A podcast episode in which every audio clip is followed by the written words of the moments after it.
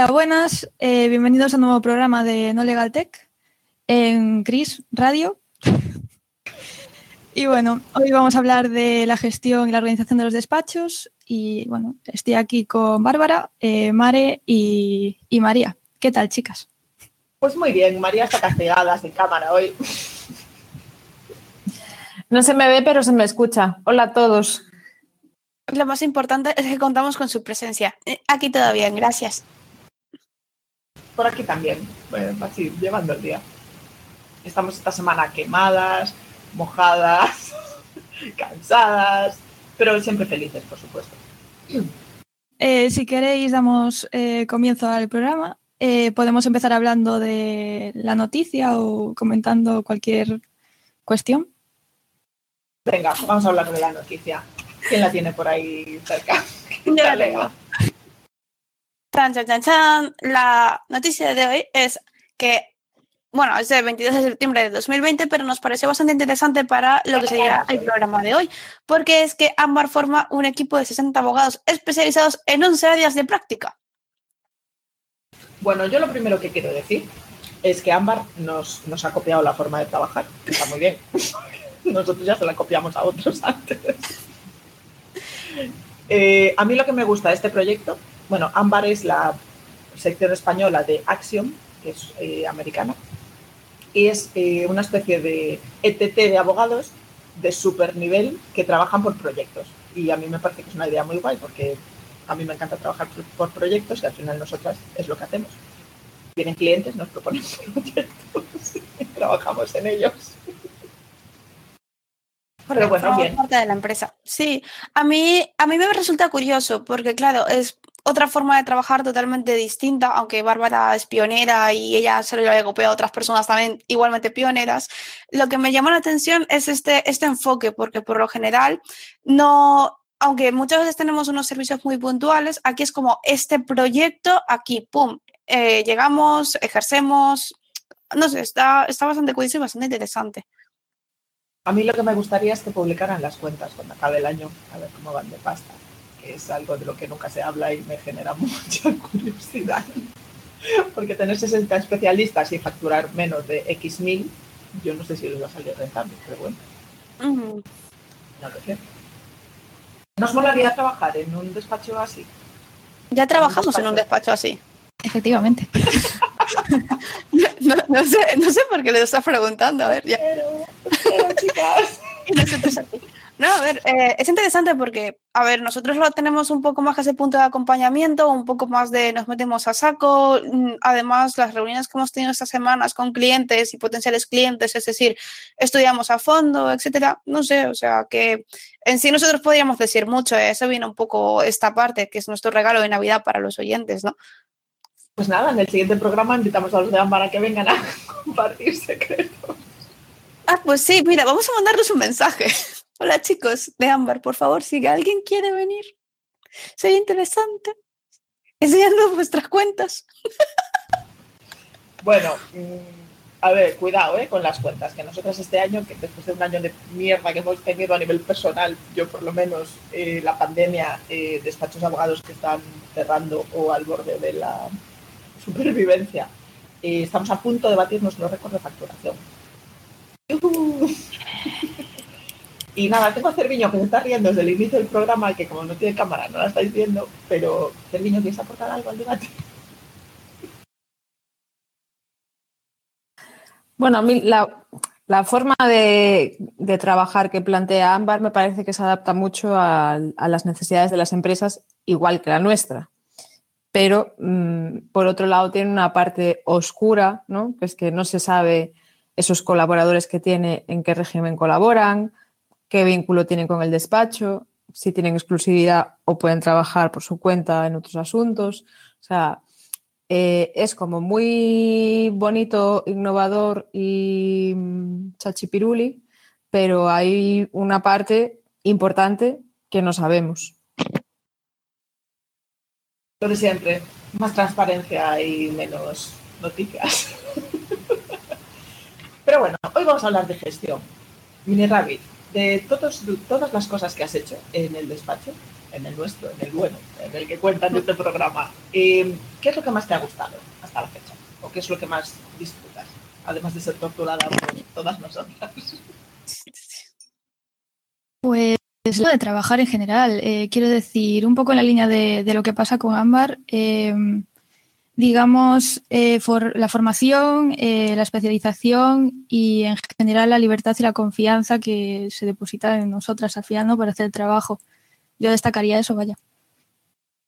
De hecho, eh, me gustaría anunciar al mundo que Mini Rabbit ya ha emitido su primera factura dentro de No Legal Tech, de una consulta que le solucionó a una buena clienta, que le hicimos un descuento porque es amiga, además de clienta. Y la verdad es que de las cuatro, la que en mejores condiciones estaba para solucionar la consulta eras tú.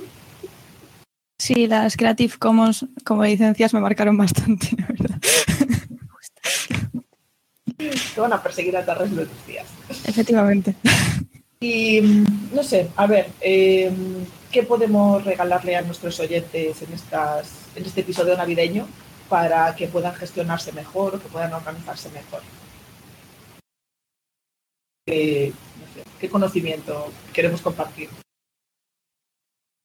A ver, yo es que siempre me, me, repito y acabo contando un poco lo mismo, pero es que no le damos suficiente importancia a faro.gal, que es una web creada por No Legal Tech con la sponsorización de eh, Diego Mariño, que es un grande, y eh, ahí están todos los conocimientos para cualquiera que esté pensando en emprender, o sea, desde la parte de cómo tengo que pagar impuestos, si los tengo que pagar, a cómo constituyo una sociedad, qué tengo que llevar al notario, cómo pido mi nombre, etcétera, etcétera. Entonces, eh, qué mejor regalo, ¿no? Si estáis pensando en emprender para olvidaros de este año de mierda o estáis en ERTE y queréis buscaros la vida por vuestra cuenta porque estamos en la ruina absoluta, eh, ofaro.gal. Ofaro.gal es nuestro regalo navideño. Bueno, pues ya está, pues ya no hablamos de nada más. ya, ya, no hace falta, o sea, ya, ya podemos cerrar, por favor, despedir el programa. Bueno, falta la sección de Mini Rabbit porque falta, falta, voy a hacer la animación, me comprometo a que tiene que caer un micrófono de parte de Cerviño, ¿eh? ya, ya, ya, está cerrado. Eh, pues sí, efectivamente, sí. es un regalazo porque le hemos dado una vuelta a la web, a los contenidos, al diseño. Mare se ha encargado de casi todo. No sabía vale, nada. Enseña ahí nuestro regalo navideño para el mundo emprendedor. Pues aquí estamos. Ahí está ese faro tan bonito. Bueno, pues bienvenidos a ofado.gal. Eh, es, no, no os voy a mentir, si me escucháis es un poco es que me, se me parte la cara de la sonrisa porque estoy muy orgullosa, ¿vale? Lo siento, eso sí. Pero bueno, esta es la guía gratuita más completa para emprender. Y si vosotros entráis en la web, esta es la parte más importante, porque son las cosas que pueden salir mal. Eh, todas las buenas historias empiezan como la tuya, con una gran idea, pero que llegue a buen término, a un buen, a un buen puerto, depende de la construcción que tengamos aquí. Y te contamos la historia de José Luis y Luisa, que pues van haciendo, pues, cómo van a, recorrer este intrincado camino de hacer una, una compañía. Gracias a Pablo por este, eh, esa estructura que nos ha dejado aquí, nos ha permitido utilizar. Y bueno, pues aquí esta parte, por favor, leedla muy, muy atentos y luego, cuando ya habéis visto toda la historia, podéis entrar a nuestra parte, nuestras distintas secciones, desde legalidad básica, financiación, fiscalidad, aceleradoras y formación asesoría, eh, además de contratología, que es donde podréis encontrar todos los por modelos. Por favor, lo de contratología, que está muy guay. Sí, bueno, voy a daros una, una pequeña Voy a, voy a, visitar varias páginas ya que estoy, ¿vale? Pero bueno, legalidad básica para que os hagáis una idea. Pues vamos a ir de cero a héroe y podemos ver incluso la disolución de una empresa. Luego, la parte de formación y asesoría, yo la quiero destacar porque tenemos los vídeos que ha preparado Serviño para, para nosotros para poder con, conversar sobre startups, y sobre los pros y contras de las heredadoras o algunas cláusulas envenenadas que creo que es una de las cosas más importantes que podemos ver. Luego, si te da pereza leer toda la información, tienes la parte más vital, pero de una forma de infografías que se mueven y que son interactivas. Tienen información y puedes verlas en distintas maneras, pantalla completa. Lo del pulpo es un puntazo, no me digáis que no. Maravilloso. Parece un cracking. Sí, es que es un, un sol total Kraken. Entonces, aquí tenemos todas las secciones con sus, con sus distintos apartados, pero en modelo de infografía. Y luego, por último, la parte que quiere que os muestre Bárbara es la parte de contratología, que son los contratos básicos que necesitas a tu alcance. Pues los puedes descargar, los formularios legales, tenemos un NDA, pacto de socios, prestación de servicios, etcétera. Y luego tenemos unos varios que son el Business Canvas, el Buyer Persona y el modelo de factura. Y los tenéis también en PDF, que los podéis ver aquí y los podéis descargar y podéis tocarlos. Esto es nuestro regalo principal para vosotros. Además, lo mejor de todo es que esa sección de formación asesoría va a ir aumentándose, van a haber cada vez más vídeos, tendremos talleres de formación, igual que la parte de contratos, porque en la sección de formularios legales, estos contratos de aquí, empezaremos con el, el de NDA, estarán diseñados para vosotros, para que sean sencillos y más comprensibles para vuestro público. Y que como siempre, que cualquier cosa nos tenéis por aquí con un email y que nos llaméis. Bueno, pues empieza sección de entrevista y aquí tenemos a Sara Molina. Hola Sara, ¿qué tal? ¿Cómo estás? Hola Bárbara. Y Sara, bueno, ya la conocéis, es la responsable de Nice Partners, es eh, una de las mayores activistas del papel de las mujeres dentro del mundo legal y está con Legal Hackers, está en Woman in the Legal World, está en muchas movidas porque, no sé, multiplica sus, sus días. Sara, hoy estamos hablando de gestión de despachos y yo creo que tú eres una de las mayores expertas que hay en España, eh, sobre todo porque sabemos que te encanta eso de personas, procesos y nunca nos acordamos de la tercera vez. Eh, ¿Qué nos puedes decir de la gestión de despachos? Primero, ¿tú crees que están bien gestionados? O segundo, ¿qué consejitos darías para aquellos que no lo están? Eh, primero, me parece que no se puede dar una contestación global de si los despachos están bien o mal gestionados.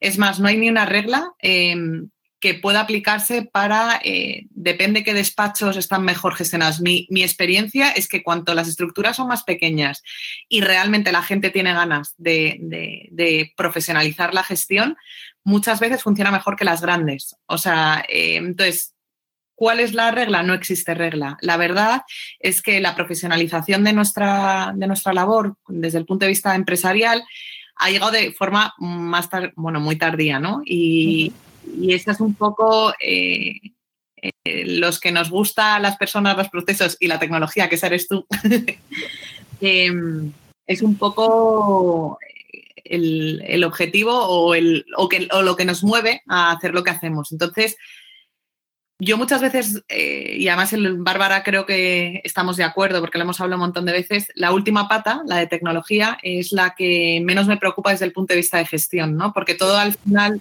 eh, nace de un marco de trabajo, de un compromiso previo. Entonces, eh, no me atrevo a decir que se está haciendo mal porque no existen reglas generales. Porque sí muy educada. No, no, no. No, porque ¿sabes lo que pasa? Que cuando de repente llegas y dices, oye, se está haciendo mal, eh, no sé qué, yo soy la anticonsultora, porque cuando una consultora entra parece que lo sabe todo, viene de fuera y viene de lista a decir lo que se está haciendo mal. Algo se estará haciendo bien cuando lleva mm, funcionando una organización. ¿Que se puede mejorar? Seguro. Pero que, la pata desde donde tiene que mejorar es más desde, desde mi punto de vista, desde los marcos de trabajo que se utilizan y desde la propia organización, desde esa mentalidad eh, centrada únicamente en mejorar el servicio para, eh, para el cliente, ¿no? Que muchas veces eh, creo que ha sido el punto de vista, ¿no? el ego este que tenemos los abogados, que cuando hemos pensado en la parte de gestión es qué es lo que quiero yo, ¿no? Entonces, primero, ¿qué es lo que quiere el cliente? Pregúntaselo, no pasa nada. Eh, ¿qué, miedo? ¿Qué, cosas echa de menos? Que muchas son de gestión, desde la accesibilidad a la información, con todos los temas de protección de datos, etcétera, etcétera. O sea, en esto no voy a ahondar, ¿no? Desde la, desde la propia atención que se le hace, eh, dependiendo de qué tipo de cliente tengamos, igual lo que quieres es que tengamos un bot que le pregunte, que le responda dos chorradas. O sea, voy a, o sea, voy a, voy a simplificar. Por ejemplo, el otro día eh, hay, un, hay un despacho que está aquí en, Madrid que tiene eh, se dedica a temas de extranjería. Entonces, tiene consultas eh, online que se han adaptado a, a, que se pueden hacer a día de hoy, pero luego para pequeñas consultas relacionadas con todo el cambio normativo respecto al COVID, tienen un bot que dice, oye, ¿sobre qué tienes dudas? Fiscal, eh, mm, etcétera, etcétera. Esto lo tiene un tier, pero lo tiene también otras organizaciones más pequeñas. Entonces, eh, ¿aporta valor al cliente? Sí, no lo pierdes, porque el cliente, si lo que, lo que está encontrando ahí es lo que va a encontrar en Google, cuando ponga modificaciones de normativa sobre fiscal. ¿Qué es lo que quiere el cliente? Pues al final que le solucionemos un problema. Esto lo decimos siempre, no que se lo generemos. Entonces, si nuestra gestión no, le no nos hace ser más eficientes y además nos hace ser más caros dándole un peor servicio, pues ahí es donde podemos detectar el problema. ¿Dónde acumulamos más tiempo? Ahí es, seguramente donde tengamos, que hacer un mayor eh, ahondar un poco más en cómo mejorar eh, eh, o reducir tiempos para ofrecer más calidad en el servicio. Claro, porque ¿por qué los abogados siempre tenemos esa tendencia? Y hablo en primera persona porque pues nosotras también pecamos de eso algunas veces. De voy a hacer esto que es mejor para mí y después eh, al cliente le molesta o no lo entiende porque no es mejor para él. Es decir, yo creo que la pregunta que más fastidia a un abogado, y de hecho si alguien conoce a algún abogado le puede hacer el chiste estas navidades, es ¿qué hay de lo mío? ¿no? ¿Cómo va mi asunto? ¿Qué hay de lo mío? ¿Por qué no se pone primero el informar al cliente antes que cualquier otra cosa, cualquier otra tarea dentro del despacho?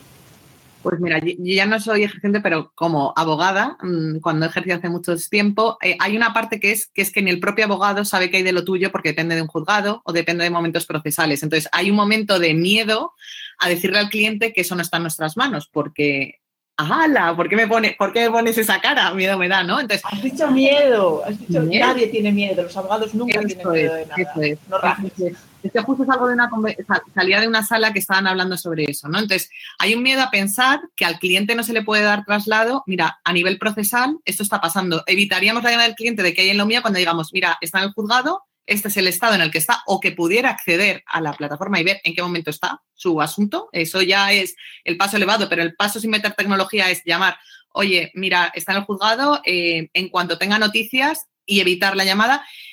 Y luego hay otra cosa y es que eh, nos gusta movernos en, pero esto es un tema humano, no tema de gestión y de personas, igual que el miedo, nos gusta movernos en lo, que nos sentimos cómodos, en nuestros latinajos, en nuestros procesos. En, y entonces, eh, como muchas veces queremos quedar bien con el cliente, sin querer, terminamos quedando mal por no querer eh, decirle las cosas primero como son o cosas que igual no son tan cómodas para nosotros. Eh, yo siempre recuerdo eh, un abogado que me decía, no, no, yo cuando pierdo el asunto y viene a recoger la documentación al cliente, lo entrega a la secretaria. Y decía, ¿por qué te estás Claro, no te estás cargando. No, sobre todo porque te estás cargando el cliente. Si entendemos que los abogados estamos para asegurar un proceso, pero que no somos los jueces, ¿vale? Cuando somos procesalistas, es el momento en el que al cliente, o sea, un cambio en la gestión es que te sientes con el cliente y le digas, mira, ha pasado esto, esto, esto, te entrego la documentación, eh, cuenta no sé qué, y que le aportes una tranquilidad que no le aporta. Entonces, eso no es cómodo, porque tienes que decir... además, yo creo que es abogados cobardes lo de pensar que, que, tienes un mejor cliente cuando le ganas el asunto, porque yo, creo que nos ha pasado a todos. Yo he perdido clientes habiendo ganado el asunto, porque al final no nos hemos entendido, no le gustó cómo lo llevé, encontré un abogado mejor, más lo que sea. Lo más que eres bueno, maja que soy. Y hay otros clientes que les he perdido asuntos y después han vuelto. Y bueno, pues tan mal no lo debía hacer. Yo creo que al final se trata de informar. El cliente tiene que ser consciente de que es posible que lo gane y es posible que lo pierda. Y tú como abogado lo que haces es poner los medios. Sí, ayudos a Lourdes.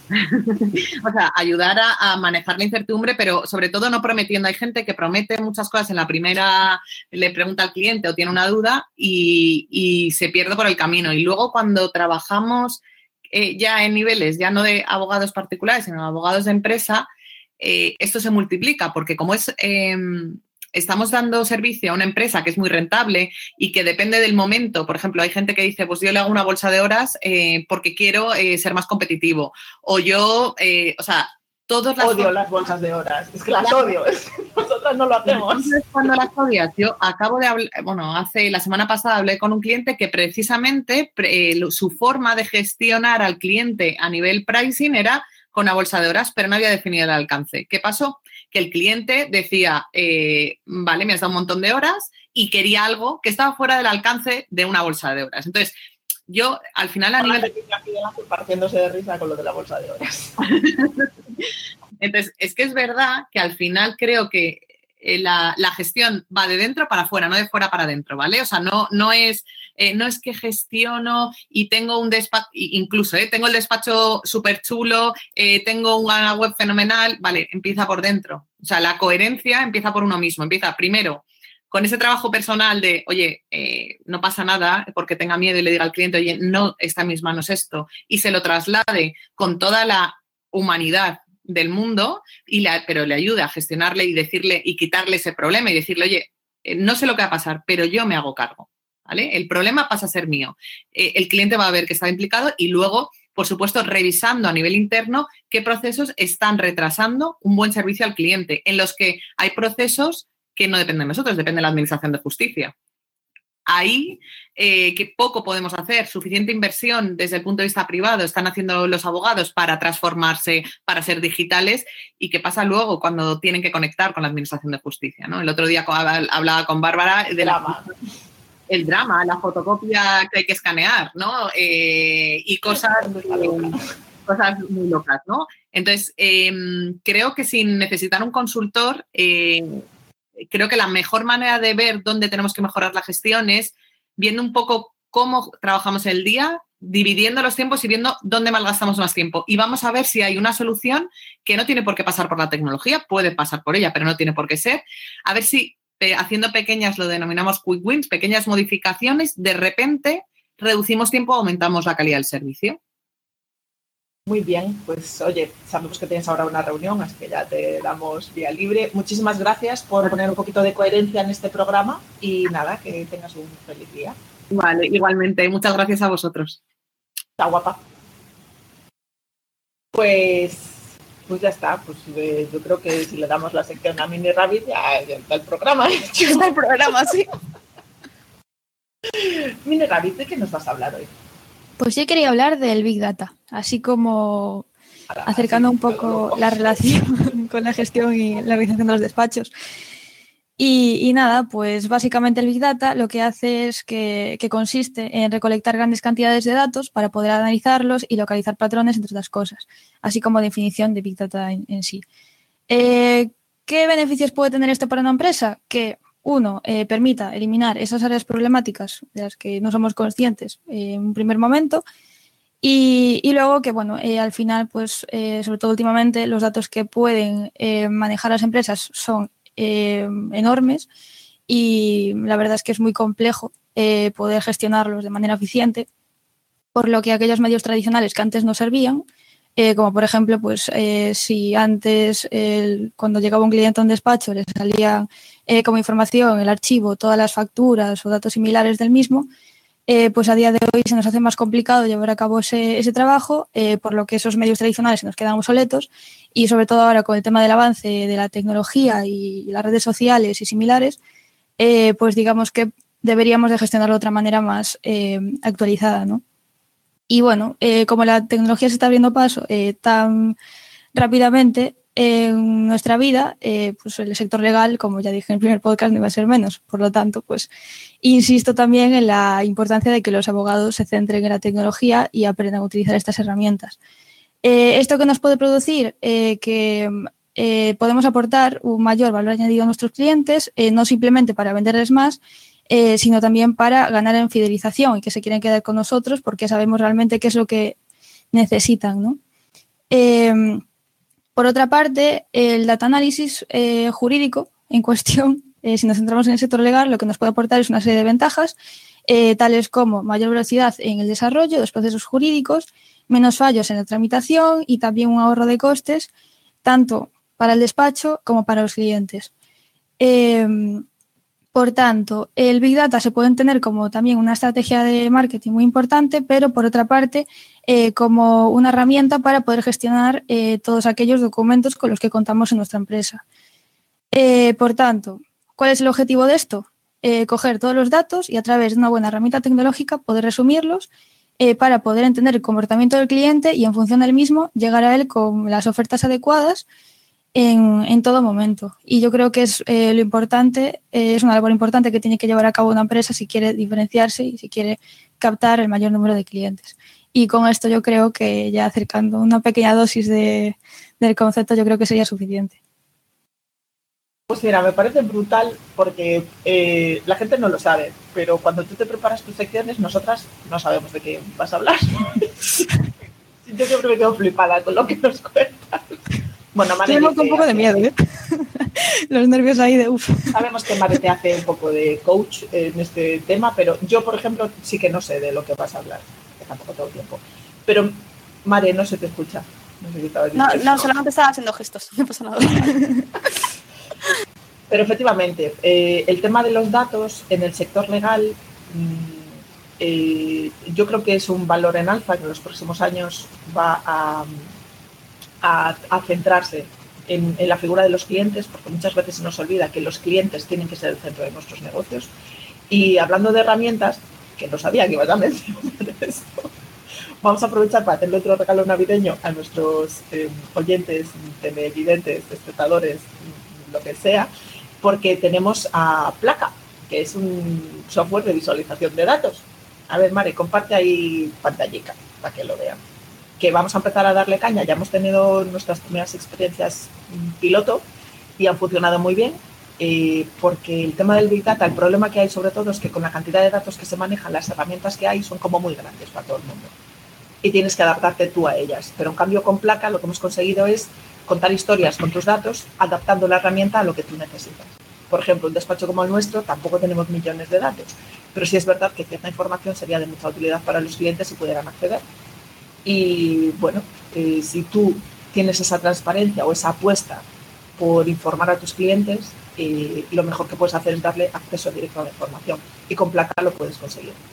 Eh, son herramientas, al final las de Big Data, para ayudarte a tomar decisiones y transformar los datos en, en, en- en ideas, en imágenes, que al final es lo que queremos todos y no leernos rollos de 15 páginas o informes de 25 páginas que no nos interesan. Tú ponme ahí unos dibujitos facilitos con placa y ya está. Esta es la cuña publicitaria del día. Y ahí está Mari compartiendo la pantalla. No sé. Eh, dice Cerviño la web. que La web de placa. eh, placastudio.com. Podéis meteros ahí si queréis más cotillear. Y bueno, con esto y un bizcocho hemos llegado al final del programa. Bueno, pues esto sería todo por hoy. Eh, feliz Navidad a todo el mundo. Y bueno, eh, para terminar, agradecer eh, sobre todo a la Asociación Melisa que nos deja utilizar su plataforma para la grabación de los podcasts. Y, y hasta el siguiente programa. Jorge, feliz Navidad. Feliz Navidad a todos. Cerviño, no seas triste. Felicidades.